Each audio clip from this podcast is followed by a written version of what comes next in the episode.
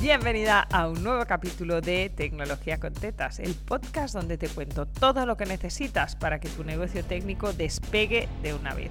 Y hoy vengo con un capítulo de estos de fondo donde rajo un poquito, no mucho, pero un poquito. Si no me conoces y es la primera vez que ves mi voz, soy Alba Delgado y mi especialidad es luchar contra los clientes que dicen he invertido mucho dinero y no me ha dado resultado. Pues para eso estamos aquí. Profesionales técnicas, solventes y prácticas. Estas somos nosotras. Y si me escuchas todas las semanas, bienvenida de nuevo. Hoy vamos a hablar sobre la profesión de Project Manager. Y voy a aclarar qué es la profesión de Project Manager, porque en el mundo emprendedor se ha producido una confusión. Y quiero aclararla aquí. Los project managers de carrera, que es lo que he sido durante muchos años de mi vida, somos gestores de un proyecto. Así, dicho en castellano, siempre suena menos bonito, pero te dan un marronaco con una fecha de salida, un presupuesto y un equipo. Y te dicen, haz magia, ¿vale? Esto es lo que era un project manager y sigue siendo en el mundo no emprendedor. En el mundo emprendedor, un project manager se entiende como un project manager digital. Y un project manager digital es esa persona que se hace cargo de todo. De todo, de todo, no solo de un proyecto, de todo, del marketing, de los lanzamientos, de los mails, de la atención al cliente. Es la sombra de lo que llamamos un CEO, ¿no? Es decir, Alba Delgado tiene mucho trabajo, contrata a Ona Torres o la Ona. y ahora se encarga de muchas cosas de mi empresa. ¿sí? No es que se, yo le dé un proyecto con una tarea. Es que está aquí siempre y hace todo lo que sea necesario. Y quiero diferenciar estas dos figuras, porque el Project Manager digital es lo que yo le vengo llamando mini yo. Es decir, hace todo lo que no le da tiempo a hacer al CEO, más cosas que tiene más habilidad que el CEO para hacer. Pero un Project Manager de la vida normal, si es un proyecto muy grande, solo gestiona un proyecto. Y si son proyectos más pequeños, gestiona dos o tres. Pero solo gestiona proyectos, no hace estrategia de lanzamientos, no hace asistencia cuando algo peta. Su misión y su encargo es esto que te había contado al principio. Toma el marronaco, hemos puesto una fecha con el cliente y tiene que salir en esta fecha. Este es el presupuesto y esta es tu equipo. Trabaja, ¿vale? Y hoy voy a hablar de este segundo tipo de project manager, que son lo que he vivido en carne propia y por eso voy a rajar. Pero no me meto con los project managers digitales, porfa, no se sientan ofendidos porque esto no va con ustedes. Y lo que quería contar hoy es que hay dos tipos de project managers. Esto si trabajas con project managers en una multi multinacional, déjales escuchar esto, se van a partir la caja. Hay dos tipos de project managers, los project managers que hacen cosas y los project managers que hacen mails. No hay más tipos de project managers. Y en un equipo seguramente necesitas de los dos. Yo he estado en equipos donde teníamos perfiles de los dos y cada uno tiene su función. El project manager que hace mail o tickets, depende de cómo esté organizada tu empresa,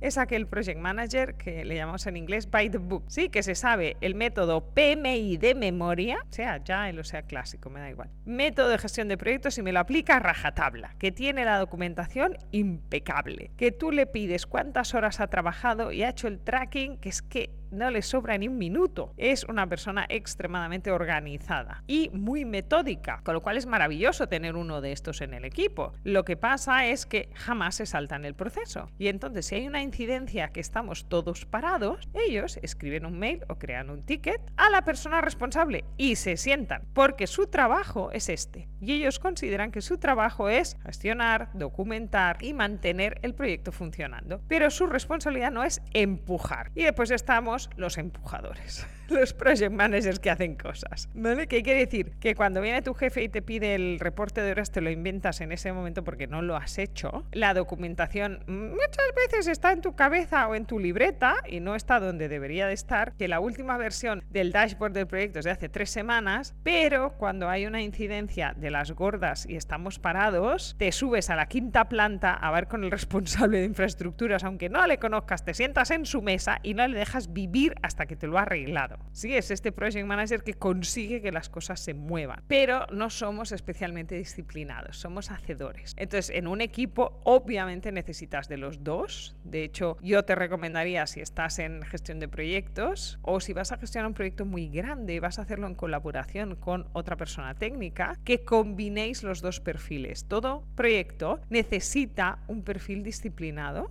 documentador, ordenado y un perfil empujador de voy, voy, voy, voy, consigo resultados, me siente con quien haga falta, me da igual que no me conozcan, voy. ¿Quién es? Ah, es el otro, pues me muevo a la de la quinta planta, a la tercera, a la segunda, llamo, cojo el teléfono, no paro, no paro, no paro, no paro, hasta que lo consigo. Si tienes esta combinación, seguramente tus proyectos saldrán muy bien, porque el defecto del empujador es que mientras está empujando no está escribiendo, ni documentando, ni nada. Y la ventaja del documentador es que su trabajo es documentar.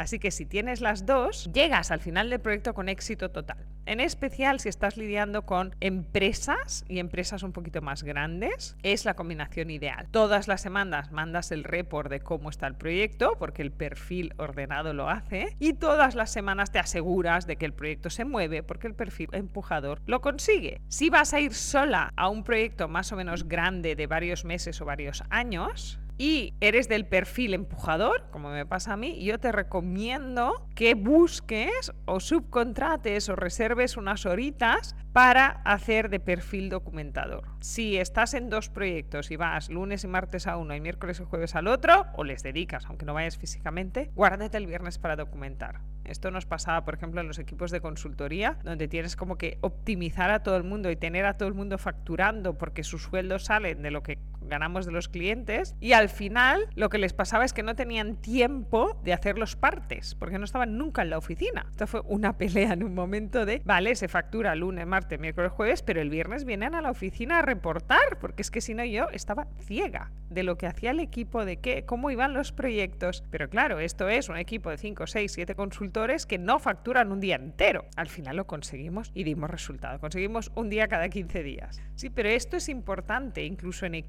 dejar tiempo para documentar, para gestionar y no olvidar que esto es crítico en todo proyecto, que cuando tú te vas de un cliente le tienes que dejar documentación y esa documentación no puede ser un lastre a tu rentabilidad. No te puedes gastar todas las horas y entonces tener que sentarte a recordar, pensar, ver todos tus mails, tus WhatsApps para poder escribir un informe de cierre de proyecto. Y si has escuchado el informe de cierre de proyecto y dices esto yo no lo hago, esta es tu tarea de hoy. Empieza a hacer ese informe de cierre de proyecto. Un buen informe de cierre de proyecto es bueno para ti, es bueno para ti porque cobras, ¿sí? te permite cerrar el proyecto, entregar y cerrar. Y además es excelente para la persona que llega detrás de ti, que a veces puede ser un project manager digital y que se encuentra cero documentación.